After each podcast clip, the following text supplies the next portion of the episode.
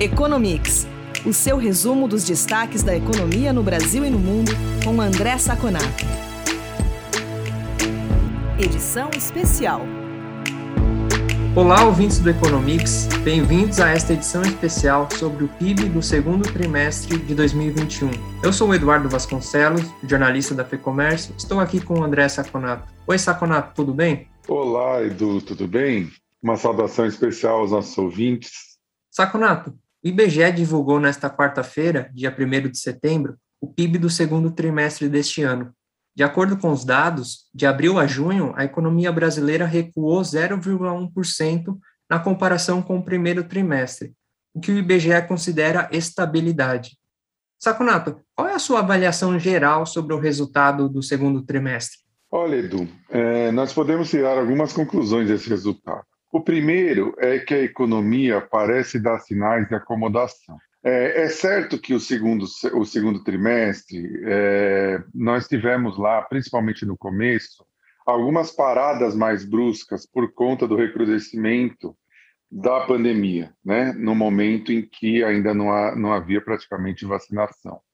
Mas, de qualquer maneira, mostra que há realmente uma acomodação, ou seja, o índice, a quantidade de crescimento deve arrefecer ao longo do ano.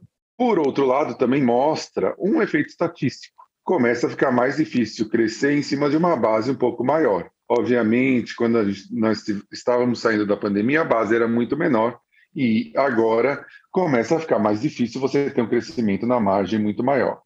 E também mostra o, a acurácia do resultado do, daquele índice que tenta prever o PIB, né? Que é o IBCBR do Banco Central, que deu uma variação positiva de 0,1, acertando quase na mosca, né? praticamente na mosca.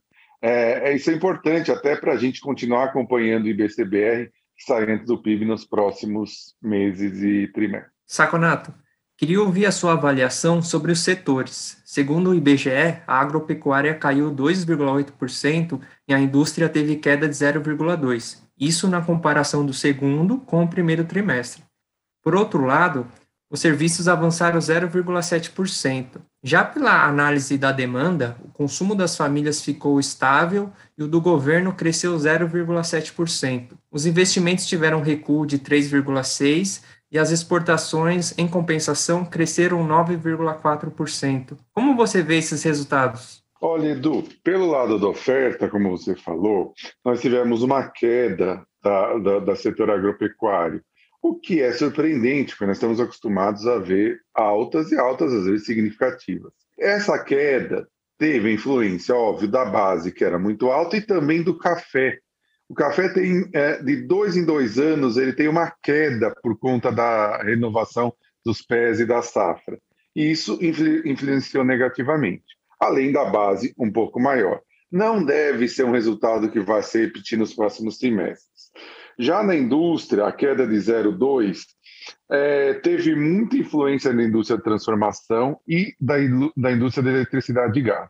A primeira transformação, a gente sente muito a falta de componentes, principalmente semicondutores, que é um assunto que nós já abordamos nesse podcast. E também da inflação, porque é, a gente, nós vemos geralmente o índice de inflação consumidor que está alto, mas o índice de inflação para as indústrias da matéria-prima está mais alto ainda, o que faz, gera uma dificuldade, obviamente, de aumento de produção.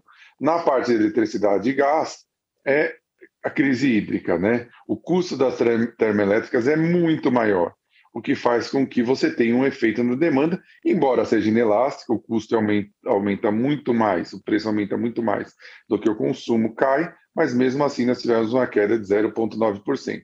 Por outro lado, extrativa, com aumento de 5,3% em construção civil, seguraram um pouco é, pelo outro lado. Já serviços começou a crescer, já um pouquinho pelo efeito da vacinação, né, no final do trimestre, e esse tende a crescer mais no terceiro e quarto trimestre, se a Delta não nos atrapalhar por aqui também. Pelo lado da demanda, o consumo das famílias é estável e o governo cresceu 0,7%. Nesse trimestre, aquela, aquele, a tese do governo de que tem mais, mais setor privado e menos governo não prevaleceu. Parece que o governo que ajudou um pouquinho positivamente. Mas quem caiu bem foi a formação bruta de capital fixo. E aqui vai uma preocupação, Edu. É, formação bruta de capital fixo é investimento mais variação de estoques.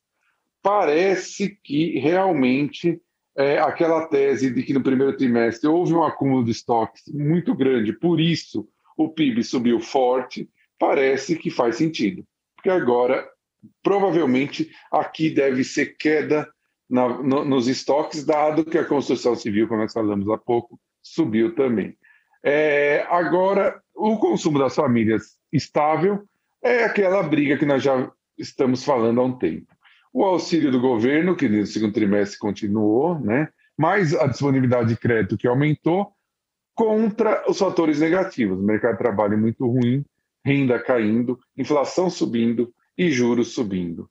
É, essa deve ser novamente o embate que nós vamos ter daqui em diante. Saconato, para a gente fechar esta edição especial, quais são as perspectivas para a economia nos próximos trimestres? Podemos esperar resultados mais promissores do que a gente viu agora no segundo trimestre? Olha, Edu, esse, essa é uma ótima pergunta. Por quê? Porque, novamente, como eu disse, nós vamos ter fatores positivos e fatores negativos agindo também. Nós precisamos fazer uma análise de qual dos dois vai prevalecer. Os fatores positivos, sem dúvida nenhuma, é o avanço da vacinação. Como eu disse, se não tivermos um recrudescimento via a nova variante Delta, é, a tendência é que nós tenhamos até setembro agora toda a população é, acima de 18 anos vacinada quase praticamente com as duas doses, e aí você vai ter, principalmente agora, no quarto trimestre, outubro, novembro e dezembro, uma volta mais forte de comércio, serviços e principalmente turismo. Lembrando que serviços é a maior parte do PIB. Por outro lado, os fatores negativos, né?